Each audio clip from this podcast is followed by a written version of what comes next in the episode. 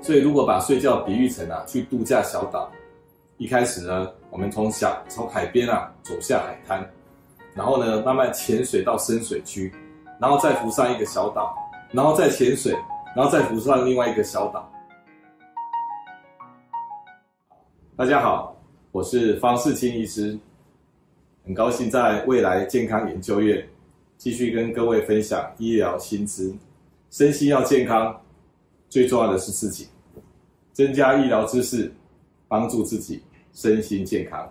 这一集我们要分享的是安眠药可不可以吃呢？到底要怎么吃呢？呃，医生，我睡不着觉，吃了两三年的镇静剂了，每天都在吃，睡眠效果变得不太好，我又不敢继续增加剂量，每一天脑袋都有点钝钝的，记忆力也变得很糟糕。有人跟我说吃安眠药不好，我想要请教您，呃，镇静剂不是安眠药，所以没有关系，是这样子吗？镇静剂就是安眠药，安眠药就是镇静剂啊。它的名字虽然是不一样，但是它们的作用在神经细胞上的作用。受体上都是 GABA 受体，所以都是同一类的药。镇静剂和安眠药在 GABA 受体上结合，对神经细胞产生抑制的效果，神经细胞就睡着了。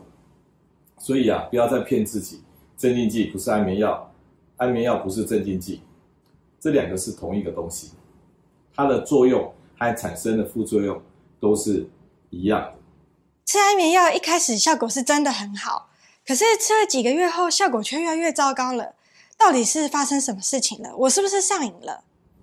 镇静剂作用在神经细胞上的 GABA 受体，神经细胞直接就被麻醉，然后就会睡着。你每天重复的刺激它，这个 GABA 受体呢就会躲起来，躲到细胞里面。这时候你吃进去的药物啊，安眠药、镇静剂，它就找不到可以作用的 GABA 受体，它的效果就当然越来越弱啦。所以这时候你必须要用更大的剂量，才会达到同样的效果。所以药效变差，的确是上瘾的现象。我也很担心自己是不是上瘾了，所以呢，我就擅自的停掉安眠药。可是那天开始变得很悲惨，完全睡不着觉，而且心情变得很烦躁，身体变得很不舒服。的确，马上停掉安眠药会比原来的状况更差，因为神经啊长期被药物作用。你突然停掉药哦，神经是会反弹的，所以你会变得非常的焦躁。所以要戒掉安眠药啊，就像戒掉毒品一样，是很辛苦的。所以不能够马上停掉所有的药物，也不是说直接从一个安眠药换到另外一个安眠药。真正处理的方法是啊，要给你一个治本的药物，在这个治本的药物帮忙之下，使用了一段时间，稳定了以后。才可以慢慢的一点一滴的减少原本的镇静剂或安眠药，所以安眠药如果不吃就更焦躁，有戒断反弹的现象，就是上瘾的第二个现象。所以吃镇静剂、安眠药有两个现象，一个是啊越吃越没有效，第二个就是不吃啊就很痛苦啊，会戒断反弹。天天吃安眠药一开始是很好，但后来就变得乱七八糟了。所以天天吃安眠药的代价到底是什么呢？那天天吃安眠药有哪些坏处呢？有三个坏处。第一个就是你本来睡眠的正常功能没有了，睡眠不是被麻醉，睡眠是在做大脑的睡眠活动。所以如果你把它关掉，用安眠药、镇静剂关掉，大脑是会退化的。那第二个坏处就是药物效果越来越弱，这个是安眠药、镇静剂特别有的特色。所以，其他像高血压的药并不会这个样子，所以吃安眠药、镇静剂的人啊，到后来剂量就要越来越多。第三个坏处是，安眠药像毒品一样，你突然不吃是会有戒断不舒服的痛苦。根据国内健保资料库的统计啊，六十五岁以上使用安眠药的族群，如果吃一颗啊，会有一点五到两倍；吃两颗安眠药有三倍。吃三颗啊，会到五倍的失智症，这是台湾自己的研究哦。而且这个研究后续也发现啊，这些组群如果减量使用镇静剂、安眠药，的确也会减少失智的风险。那你不是说睡觉很重要吗？那使用安镇静剂、安眠药，明明睡得很熟，那为什么会失智呢？因为啊，镇静剂的使用啊，我刚刚提过，会让睡眠失去睡眠的功能啊。睡眠不是麻醉哦，睡眠也不是大脑在休息哦，睡眠是在做大脑清洁跟记忆资料整理的工作。那你使用镇静剂就是麻痹的电脑啊，让大脑在睡觉中没有做清洁跟资料整理的工作，久而久之大脑就会坏掉。所以如果把睡觉比喻成啊去度假小岛，一开始呢，我们从小从海边啊走下海滩，然后呢慢慢潜水到深水区。然后再浮上一个小岛，然后再潜水，然后再浮上另外一个小岛，那这样不是很好玩的一个一个海滩的旅游吗？如果使用镇静剂啊，就剥夺了这个度假小岛的乐趣啊，从头到尾就是一路的浮潜，没有深水的活动，也没有小岛的活动。使用镇静剂的睡眠啊，就是一片空白，是一个很无聊的。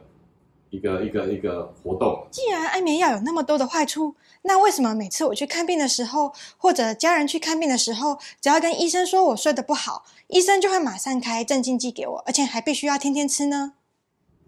那为什么台湾的的的医生这么爱开安眠药、镇静剂给病人呢？好，我们来研究这个问题。台湾因为看病很方便，病人呢也追求效率啊，吃一两天的药如果没有效啊。他就没有耐心去吃了，他就会说哇，那个药哦没有用，啊，那也没有耐心去调整睡眠的习惯，哦，说早上去照照光啊、走路啦，那些他都觉得麻烦，那也没有耐心说找出失眠的原因呢、啊，门诊那么忙，怎么问得出来呢？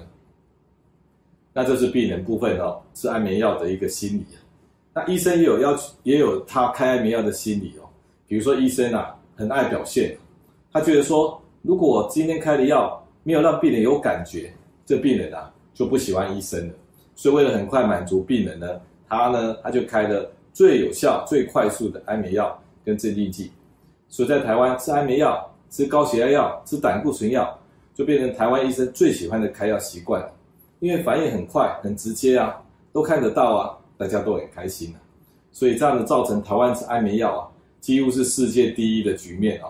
那医生抢着当药头，那人人都有药吃的世界奇观啊，也会造成台湾老人啊失能的状况太普遍了。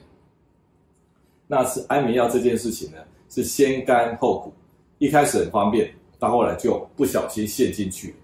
本来睡眠能力就比人家差了，吃了安眠药以后，既然很贪心哦，希望每一天都睡得很熟。其实吃安眠药就像跟高利贷借钱一样，一开始钱来得很快。花得很开心，后来啊，高利贷的人呢要债了，就很惨了哦，而且利息很高哦。吃安眠药的代价，其中一部分是大脑退化掉。吃安眠药就好像教育小孩一样，你每天父母啊，每个月给个十万的，小孩子怎么会去吃苦耐劳工作呢？去赚个三五万呢？所以睡觉能力啊，随着年纪哈越来越差，所以我们要老老实实的重视睡眠习惯。我们已经没有办法像年轻人一样哦，那么挥霍睡眠哦。那如果你一直失眠啊，它就当做是一个失眠症啊，它是一种大脑的疾病。所以从失眠的症状去发现大脑失常的问题，千万不要哦，只用镇静剂、安眠药去掩盖住问题，否则后面的问题啊就会越来越大。那安眠药的用途到底是什么呢？要如何好好的正确使用安眠药呢？那安眠药到底可不可以用呢？难道这个药不可以用，那么危险吗？哦，嗯，我们来说安眠药到底要如何使用？睡眠的能力的确随着年纪越来越低，所以年纪大了呢，比这个这个年轻的时候更应该重视睡眠。比如说保持规律的睡眠习惯啊，早上去晒阳光啊，白天要累积泪感啊，晚上睡不着乱想要图像思考啊，这些都是增加你睡眠能力的方法。但是偶尔还是会睡不好啊，比如说很烦恼，隔天有很重要的事情，那可不可以使用镇静剂呢？当然可以啊，这个时候偶尔使用啊，是善用现代的医疗技术，这样也是不会上瘾的。可是你不能贪心啊，你本来睡不好，你天天吃安眠药，要求睡得很饱，吃一颗药，然后就像昏迷一样，七八个小时后醒来，这样子是会伤害到大脑。然后呢，我们要把睡眠啊睡不好啊，这个一直睡不好呢，当做是一个大脑失调的状况，是一个病哦，大脑的病。那镇静剂呢是辅助，是治标的，是暂时的，是争取一些时间，帮我们找出为什么大脑在夜间会失调。我们要使用治本的药物来调节这个失调的状况，偶尔才使用镇静剂安眠药。所以安眠药不是不可以用，它是辅助的，它是偶尔使用的。啊，希望大家能够正确的、适量的使用安眠药，不要滥用安眠药。希望这一集大家有收获，谢谢。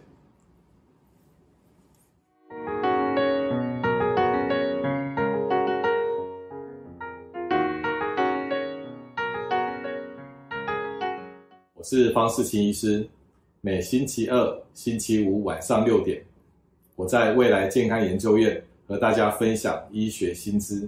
欢迎追踪、订阅、开启小铃铛，并在留言区分享你对今天节目的想法或建议。